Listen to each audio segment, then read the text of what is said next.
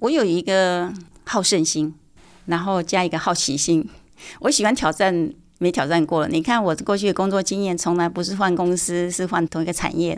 我觉得有个东西就随时挑战自己。我喜欢做困难的东西，别人做不了。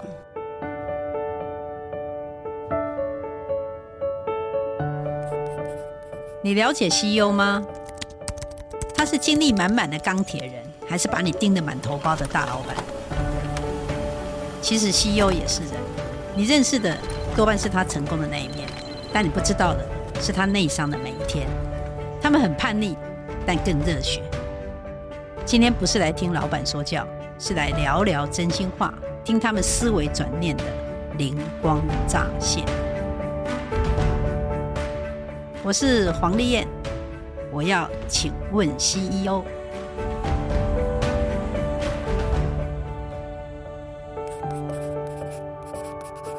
各位听众朋友，大家好，欢迎收听，请问 CEO。我是外商 CEO 内商每一天这本书的作者黄丽燕，也是卫府中小企业 CEO 品牌领导学的创办人。我们今天要访问的是掌管 Swatch 集团中国区总裁达二十年，现在是 Swatch 集团的顾问陈素贞，Susan 陈。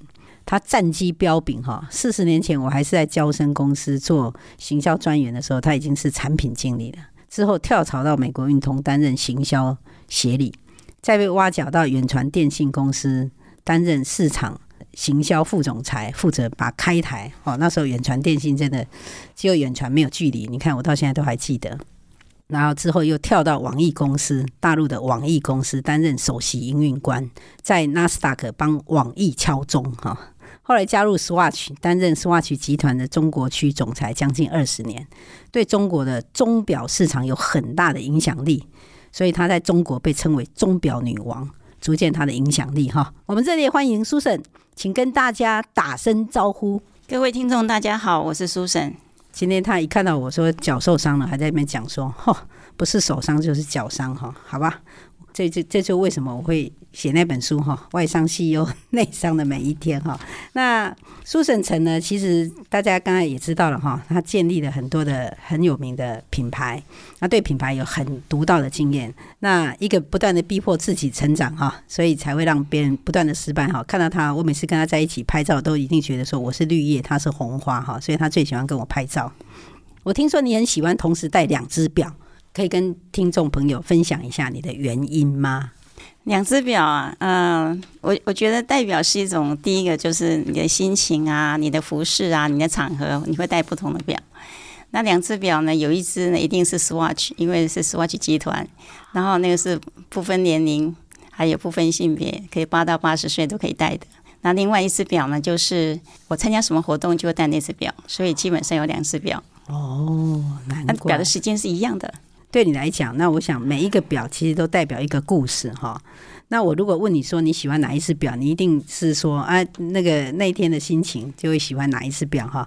但是你常常在讲一说，每一只腕表都藏着一段的故事，你可不可以跟我们分享一下你没有跟别人谈过的那一段好吗？我我觉得表这个东西就记录你呃人生的每一个不同的时刻，不同的 moment。表是卖的是一个情感的东西，其实它不是一个。时间只是做个记录，最重要它是卖一个情感，所以那个情感就是说，当你拿着这只表，一定有一个故事在后面。你可能是做一件很棒的事情，要犒赏一下自己，或者是说你毕业啊，或者结婚啊，对吧？长辈啊，或者是那个你要结婚的对象送给你一只表，所以呢，它记录那个时刻，但最重要是情感的啊，留在你这故事里面。所以表这个东西卖的是情感。它不是卖一个时间，所以很多人就问你，跟你讲说：“哎呀，现在手机可以看时间了，你为什么还要表？”其实这跟看时间是没有绝对的关系的。它卖的是一个情感，卖的是个记忆，卖的是个故事在后面。那所以你有哪一只表有一段小小的故事在里面，可以跟听众朋友分享吗？我今天手上戴的是雅克德罗表。那因为我很喜欢它的精致，我很喜欢它是在我圣诞节的时候，那时候觉得心情很好，然后买下的一只表，是我自己花钱买的。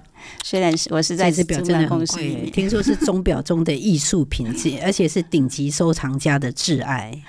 所以你那个犒赏也真的蛮厚重的哈，有需要对自己好一点，真的啊！所以你每次看到这个，就是有一个很大的喜悦，对，就觉得那是一个庆祝的时刻，就心情很好。对，嗯、每一分钟你在看它的时候，就是一个庆祝。所以玩表其实是蛮有趣的哈。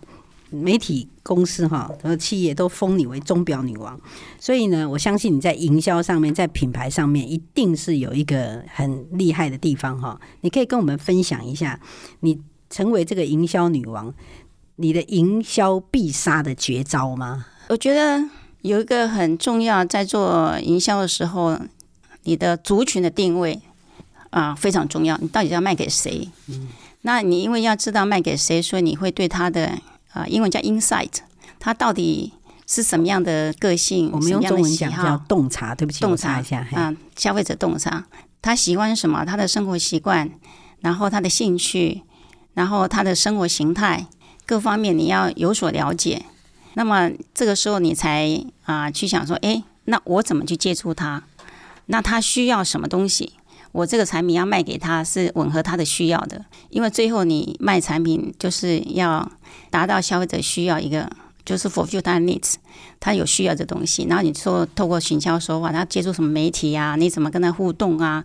什么样讯息可以吸引他接触你啊？然后最后心动买你的产品，嗯，然后买了之后呢，要他一辈子喜欢你，对吧？所以你要维护客户的关系，然后你就会做很多忠诚度的活动。让他一辈子喜欢你之后呢，他会把你的产品介绍给他旁边的人。那人是物以类聚的啊，基本上是嘛。所以他的物以类聚的一个亲朋好友们也就会慢慢喜欢你，所以你就会做成一个很好的粉丝圈在你的品牌里面啊。所以主要是透过这样一连串的行销的概念去做的。哇塞！我们才讲说要一个必杀的绝招，他马上把十招的绝招都拿出来了。这我想这一小段就已经藏了所有的行销的人员很重要的几个那个重要的部分哈。那我记得你每次在谈品牌的时候，其实都有谈到它的文化。我印象很深刻，是在上海的时候，Swatch 集团还让你去经营一个饭店，你把那个饭店经营得非常不一样。哦，那甚至在里面，呃，也用完全饭店不同的经营手法，让整个 Swatch 集团的能见度都被拉高。你可以跟我们分享一段那一段经验吗？啊，其实那个 Swatch 是以艺术为起家的，严格说起来，它是一个 Swatch 和平饭店艺术中心。那在艺术中心一楼有啊开店，然后二楼有做展示的。三四楼我们叫做艺术家的酒店，就他住宿的地方，可以做创作的地方。那么五六楼啊，就是餐厅，还有就是那个酒店的房间。那它这个在这个完整的概念，Swatch 是以艺术起家的，所以我们希望透过这样的平台呢，能吸引很多艺术家来创作，而且是免费住三到六个月。那当初我们拿这个项目的时候，很重要一点啊的概念在后面，就是说，如果你要做饭店的话。到处都可以找到饭店，但是怎么样把这个历史悠久的上海只有一个和平饭店，把这么悠久的历史呢，能够跟文化联合在一起的话，那对我们来说是一个拿到这个项目的很主要的一个原因。嗯，很少一个执行长在谈品牌的时候会不断的强调历史跟文化哈，尤其是用时间来去诠释哈。我想这是因为你在做腕表才有的体悟，还是你一直用这样的角度在看待品牌？尤其你还曾经提过，中国有很多工艺的历史传承。更重要的是，如果没有那些传承的工艺精神，就会没有灵魂，然后科技就变成死的科技，产品就变成死的产品。我觉得这是一个很有趣的观点，可以跟听众朋友多分享一些吗？我之前在远传嘛，是属于高科技的，然后进了那个 Swatch 集团。当初我进去 Swatch 集团，有个很重要的一个吸引我的地方，就是怎么样把腕表，我不是在卖一个表。我是在卖一个艺术品，嗯、我是在卖一个你的故事，我在卖一个 accessory，是一个配件的东西。那、突破了一般传统的一个，我们讲说传统一个产品的一个类别的一个行销手法。嗯、那在钟表里面，我在 Swatch 集团学到一个很很好的概念是什么？我们虽然那个在成功以后买下了很多欧洲的名表，但是我们还让那些啊名表在他原来的办公室、原来的场地。然后有它适当的定位，然后没有把它品牌都融合在一起。嗯，我我还记得曾经有一家公司出了，他是做那 FMCG 的，还跟我说：“哎，叔叔，你要帮我们讲一下，演讲一下，怎么样？你们都卖表，但是都每个品牌定位都很清楚，都不会互相的打架，你知道吗？不会踩线这样，不会踩线。因为很多人就说，你看行销上常常说：‘哎呀，我出了 A 品牌的洗发精，再做个 B 品牌洗发精，会 cannibalize，就是会互抵掉，对对对，对吧？就相互侵蚀，而且那个形那个样貌都已经模糊了。那你们做钟表为什么不会造成这种结果呢？所以我觉得里面有很多的原因啊，其中一个很重要的原因就是说，我们尊重每一个品牌啊，它的历史。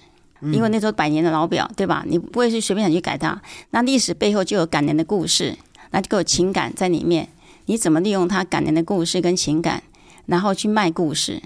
其实我们常常在讲奢侈品卖的就是一个 story，就是一个故事。然后它故事背后那吸引人，你就说啊，我多么喜欢它，多么爱它。然后钟表里面有一个啊，会把钟表卖得好的有一个人格特质，什么 passion，你要激情，嗯，你必须热爱这个品牌。然后它的故事迷人，你会被吸引，这样的话你才有机会把它做成功，而不是冷冰冰的，只是卖一个产品而已。嗯，对呀、啊，大家一定可以从那个 Susan 的声音听到，他讲到他的产品的时候就非常有激情哈，都可以看到他在经营宝玑、宝珀、Omega，还有浪琴表、天雷达、天梭。格拉苏蒂，尤其是他手上现在戴的雅克德罗这个表哈，你看这么多的表，每一个人都有他自己独特的样貌，真的是很不容易的哈。我们先休息一下，等一下再回来。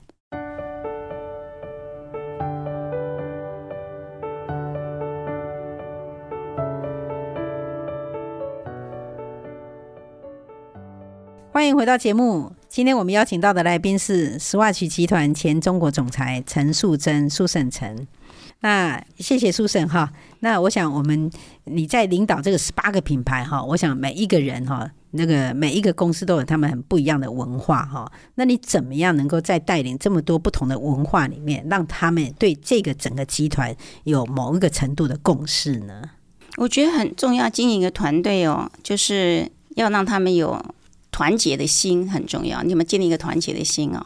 但是在团结心里面，你要要他有正向的竞争。啊，而不是团结，大家都一样做不好。而是说，我们很团结，但是呢，我们也还是有一些正向的竞争。我哪个地方做得好，哪个地方我要学习别人，他做得比我更好。那么在这个过程里面呢，你必须，我们作为一个 CEO 啊，经营团队很重要。说我们是一个 facilitator，我们是怎么样，好像一个指挥家一样，对不对？指挥家每个人要唱什么的这样的调，然后呢，能够激励他，然后呢，还有一个给机会。我我觉得从那个给机会的时候就可以看出来哪一个人是比较优秀的，还有别人也会看到他说，诶，他怎么做的比较好。所以当你在做啊升迁的时候，大家会说啊，应该的，因为他有看到这个人优秀的地方，看到可以学习的地方。我很坚持一个东西哦，公平、公正、公开。我不喜欢长讯息。什么叫长讯息？就是当我今天去就是升迁一个一个员工的时候呢，大家会跟我讲说啊。应该就是他，因为我把游戏规则讲得很清楚。然后我常跟人事部讲说，找员工呢，能力强、聪明是必须的，但是很重要的是什么？有几个你必须挑选这个员工，有几个精神所在。第一个说 integrity 诚信啊，诚信是我挑员工很重要的一个呃基本的要求。第二个有团结的心 teamwork 啊，就诚信有 teamwork，然后。因为现在还有一个东西非常重要，高科技一直在发展，然后怎么样利用科技去做你日常事务，或者对产品的演进有很大的帮助。向上学习的心非常的重要啊，不断的学习。我常常在讲说，你只有学习，你才不会退步。就算你学习也跟跟跟别人一样，在那个地方，你要比别人更认真的在学习。所以很重要是 integrity、teamwork，还有 learning learning 想学习的心。这个真的是。听起来好像很容易哦，但其实也是蛮艰难的哈。尤其是要要要去去塑造一个正向的竞争的一个环境，那个氛围啊，怎么样去拿捏到说是产生的是一个正向，而不是到最后是相互斗争，这真的是很困难。而且我觉得你很棒的一个地方是可以有设定了一个很清楚的游戏规则，所以你再生一些人，我觉得不会让人家讶异。所以你在生这些人的时候，其实也是在送讯息给所有的同仁，说，其实你看看公司就是肯定这样子的人，肯定这样子的一个人才，哦，也愿意给他一个未来的更大的舞台。我想分享一个东西，讲到说那个团队这个正向的竞争这个这个地方啊，嗯，刚才有讲那个给舞台，然后我在那个啊集团里面设了很多叫做委员会。比如说有媒体委员会啊，零售委员会啊，啊，还有就是那个电商委员会，e-commerce，因为是新东西。你从这个委员会里面，你把组员能够有一个叫做 chairman，就是我是在后面旁边旁观，嗯、我是 chairman of chairman 这样。对，然后在旁边旁边旁观，然后我就指派，就是我觉得有很有潜力的人做 chairman，然后他有一个组员，哦、然后让他去表现出来。嗯、啊，我觉得通过委员会这个地方。大家就会知道说谁做的好，谁做的不好，然后你会给他清楚的方向，因为我我都会参加那个会议，然后让他去表现。那每个人你就看他发言的内容，就知道说，哎，这个人是有潜力可以往上提升啊，或者当有职位空出来的时候，你就可以。啊，指定他坐那个位置，所以这也是一个很好的方法。对，欸，我觉得这是一个很不错的方法啊。其实，如果你管个三个、五个人，其实都还是可以用这样的方式去看呢，就不断的去给机会，让这些人去扮演一个他平常不会去扮演的角色，去看看他自己的潜力发挥，而且也可以让那个人看到他自己的潜力。我觉得这是蛮好的哎。对。那然后我记得我在招生的时候学到一个很好的观点哦，嗯他说，当你要培养一个人的时候，不是只是送他去上课，嗯，上课你可能只能培养百分之三十，嗯，你百分之七十是给他特别的 assignment，特别的工作任务。那我觉得委员会有点是接触到说给他一些特殊任务，然后让他学习的话更快，这是真的很重要。所以我以前在工作的时候是，我我觉得我们百分之七十都是被 extra assign 的，所以每一个人都快崩溃了。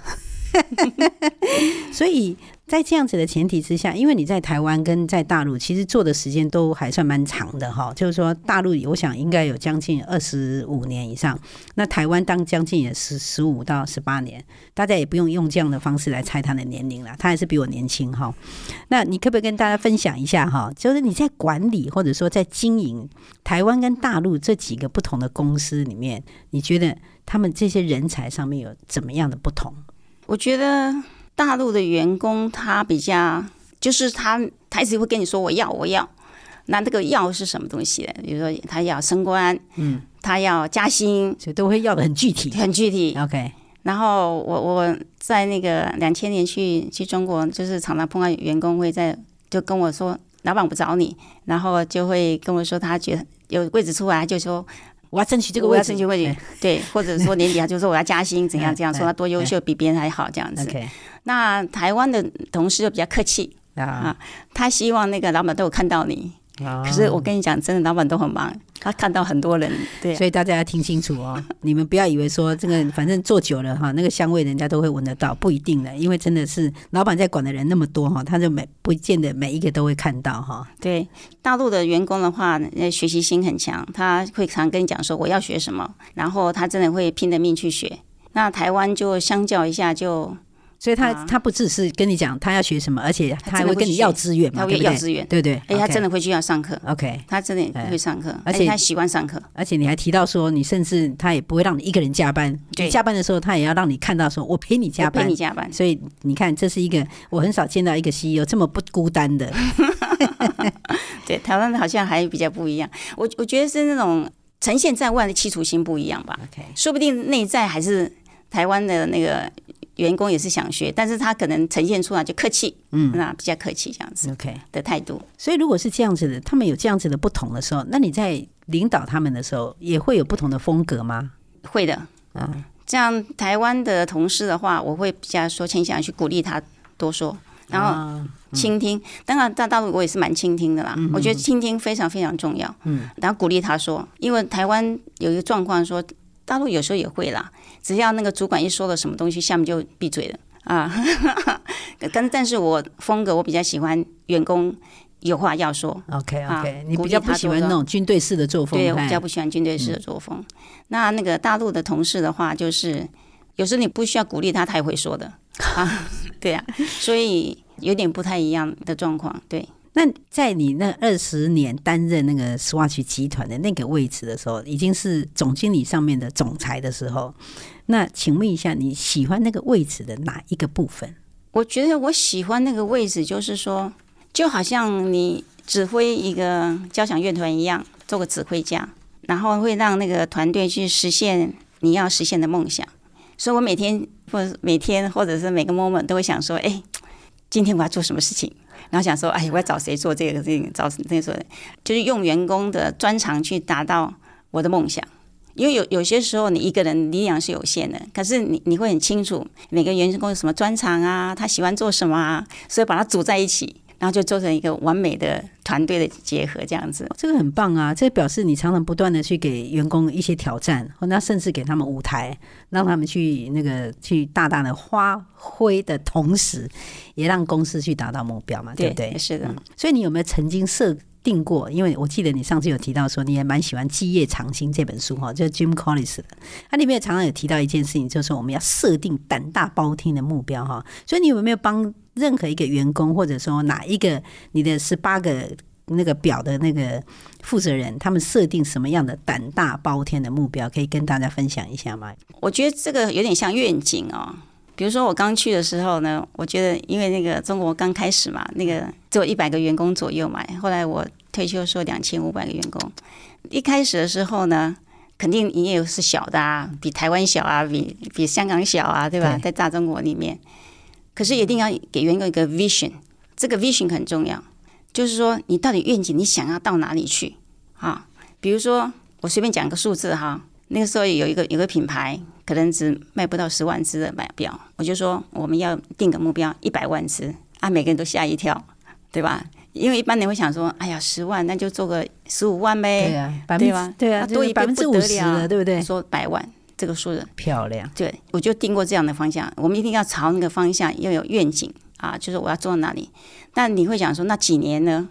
三五年，OK，你不能说啊，硬是具体的是几年，因为你很难很难说，对吧？你要因为这个目标是每一年你要去调整，所以呢，第一年你就成，我记得还就成长了百分之六十几，哇，对吧？所以呢，我相信他们自己也很惊讶，他们也很惊讶。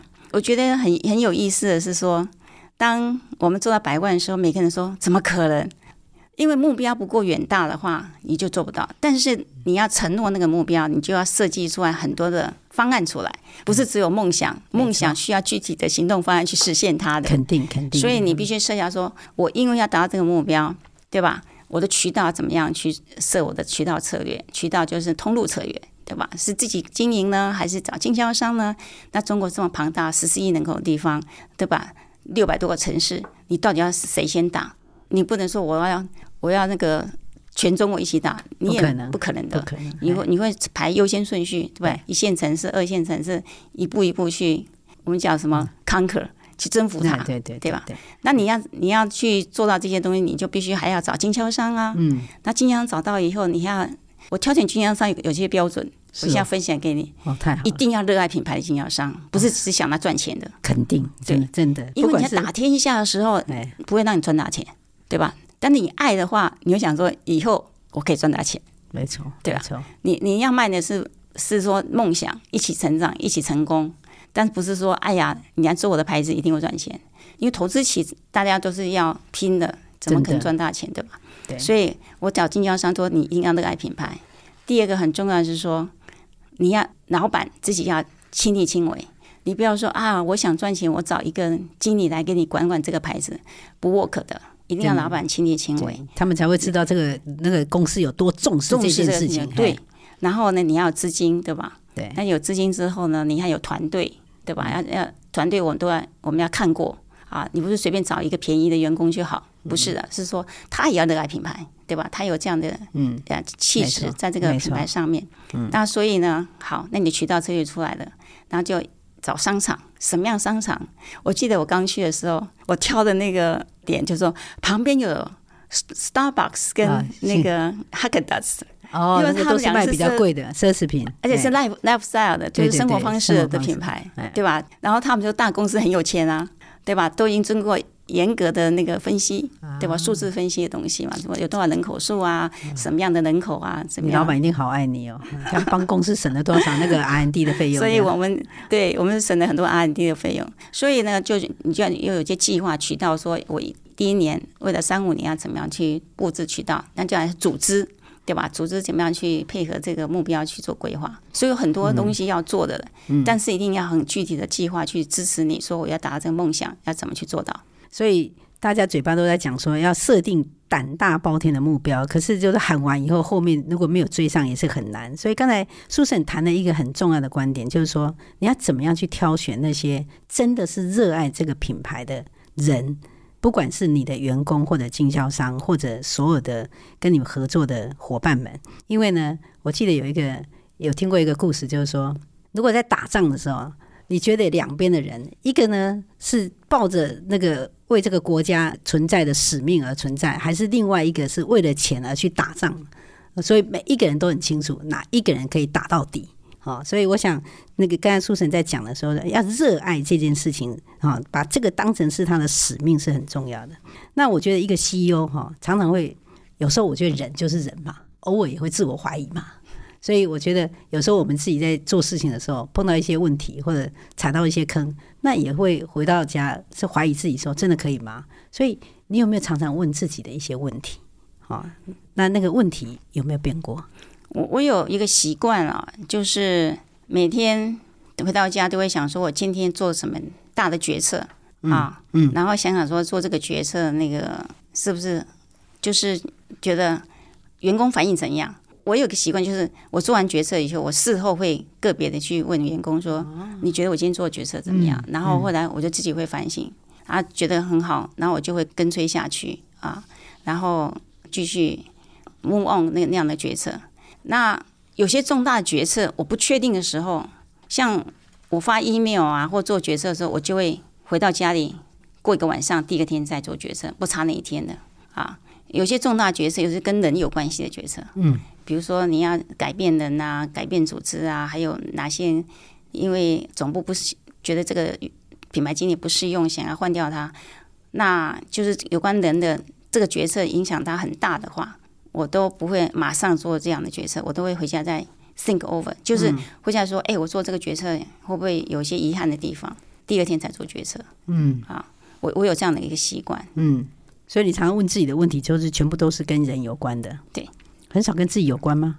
哦，有啊，有时候会啊。不能说有时候会，曾经有黑行的找我要换公司啊，我都要想很久很久，后来我都没换，所以才会待那么久。那你有没有常常问过自己，就说：哎，那我今天在下面五年的目标跟现在的目标会一样吗？还是我这一辈子都要一直做这件事情吗？或者说，哎，我这个存在会不会对这个世界会造成不一样的改变吗？我偶尔应该也会问一下这些问题吧。也会问一下，对。你刚刚讲一个，就是说，其实我在那个。集团里面待了十八年哈，还不到二十年。我运气比较好的地方在哪里？就是说，当初去的话，因为 WTO 中国开放市场嘛，对。然后还有奥运会，二零零八年奥运会，啊、然后那个集团是官方指定计时器，嗯，好、啊，所以是石化区集团，然后 Omega 是公关指定计时器，嗯、所以我就参与掉很多很大的事情。WTO 就开放零售，二零零五年中国开放零售，你可以。外商可以开零售公司，以前是不行的。嗯、然后再来，我们有一个和平饭店艺术中心。对，我我去谈判谈了三四年，后来谈到的。然后二零一一年的世博会开幕，嗯、所以我碰到又又引进很多牌子到中国，所以在这过程里面其实不是一成不变的，它一直在多变化。那运气比较好的地方是大环境也在变化。嗯、中国那时候正是突飞猛进的时候，正好这样的努力，你就抓到机会，然后努力。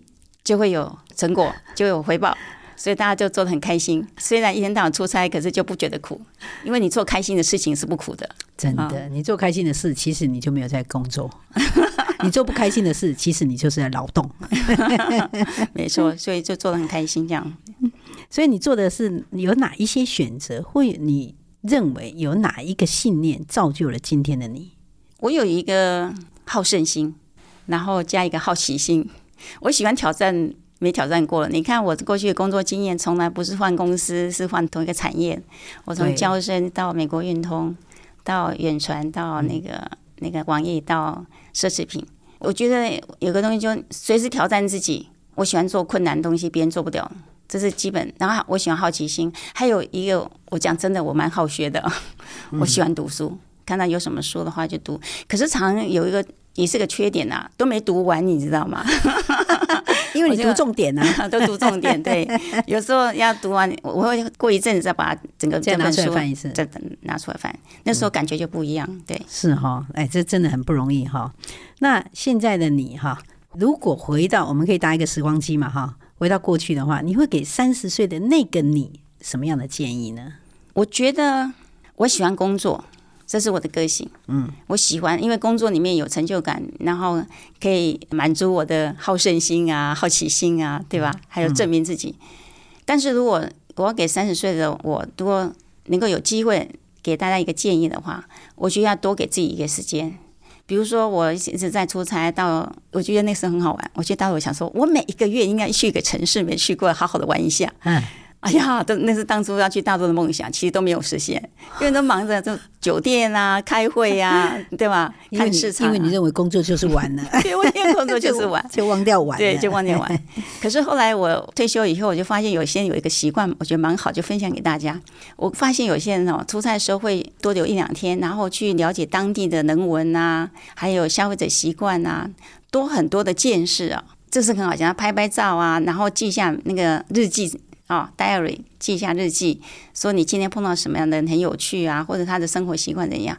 我会建议，如果你是三十岁的话，你有很多机会可以探索世界的时候，你可以去做这件事情。到每个地方开会做什么，多留一两天，然后记下当地的人文，然后记下记录，你将来会学的这些东西就不用在书上学，你就有亲身体验到。真的，他看到的世界跟我们这种人看到的世界应该是很大的不同。因为我记得我那时候常常出差的时候，我现在记得每次人家我们家人在讲说哦，他去过哪里，我说我也去过，但是我只知道机场、饭店、办公室，好像就在这三个地方，然后其他的地方我们都好像不知道。但是你问我机场，我应该蛮清楚的。对对对对对，我也觉得。那我在想说，你可不可以再用一句话来总结你对人生的相信，对人生的相信，嗯，就是说你对可能不会是单单纯纯限制在工作上哈，因为我相信有很多人会想学习哦，像你这样子战绩标炳哈。那从台湾又到大陆，然后从一百个人的公司扩充到两千五百人的公司，那这样一路走来哈，不断的去成长的过程里面，你一定有一些相信，对这个世界有一些相信。那这个相信当然是来自一些前提假设。那你觉得那个相信会是什么？或者你也可以讲一下，你对这个世界的前提假设是什么？有些人可能认为这个世界是很残酷的。是很苦的，所以他做什么事都会很苦，让别人也很苦。有一些人可能认为这个世界是很竞争，所以我们就要不断的抢夺，哦，所以有战争哈。所以我不知道你对这个世界是怎么样的看法，然后什么样的相信让你支撑一路走过来到现在这么成功？我相信一个东西啊，就是在你每个阶段里面都有贵人会帮你，我蛮相信的。那也因为这样子的话，所以我就会常常说我喜欢帮助人家。嗯，所以像退休以后做的很多导师啊，或者是之前我我蛮压抑，有些时候呢，我碰到以前的老员工、老同事啊，他就说：“苏轼，你那个时候讲过一句话，我永远铭记在心里面。”我那把那个当他座右铭一样的。我想说，我有说过这句话，自己都忘记了。对呀、啊，但是我蛮相信，就是人是有善缘的啊。嗯，成功不是靠自己啊，一定有贵人帮你，而且一定。不小心，因为你你常常也要帮别人嘛，然后帮了别人，你可能就忘记，可是忘记也没有关系。可是比较重要的是说，当你回顾的时候，你又发现你真的会记。我喜欢一个朋友跟我讲一句话，他说他每一年会把过去帮过他的五个贵人，然后跟他见面，然后打个电话或者问候。其实一辈子里面是有很多贵人在帮你的，不管是大事小事，都是事，对吧？当然啊，所以要有感恩的心吧。对对，没错。然后，当我们可以的时候，我们也可以帮助人家。哇，这真的是一个很棒很棒的哈的一个相信啊！而且我觉得这个相信是有验证的哈。所以我觉得你看哈，大家如果可以的话，一定要尽快的加入这个帮派哈，就是贵人帮哈。所以怎么样能够跟每一个碰过的人都能够结那个善缘？然后呢，为什么会有贵人帮呢？因为呢，他喜欢帮助他人。所以我觉得这个苏圣成，我想今天给大家很多很多的学习啊，因为我自己也是干货满满哈，很很高兴今天可以找到一个这么有好胜心、好奇心，而且好学的三好贵人帮的执行长来这边跟大家分享哈，也随时的挑战自己。我相信在这个地方，我们如果能够每一年就像他讲的，能够记下五个帮过你的贵人，我相信以后你的贵人会更多哈。谢谢各位听众的陪伴。我们节目的更新时间是每个月第二和第四个礼拜一的下午四点。请听众朋友一起追踪闯天下，或是你有什么问题也想请问 CEO 的时候，都欢迎留言给我们。下次见，拜拜。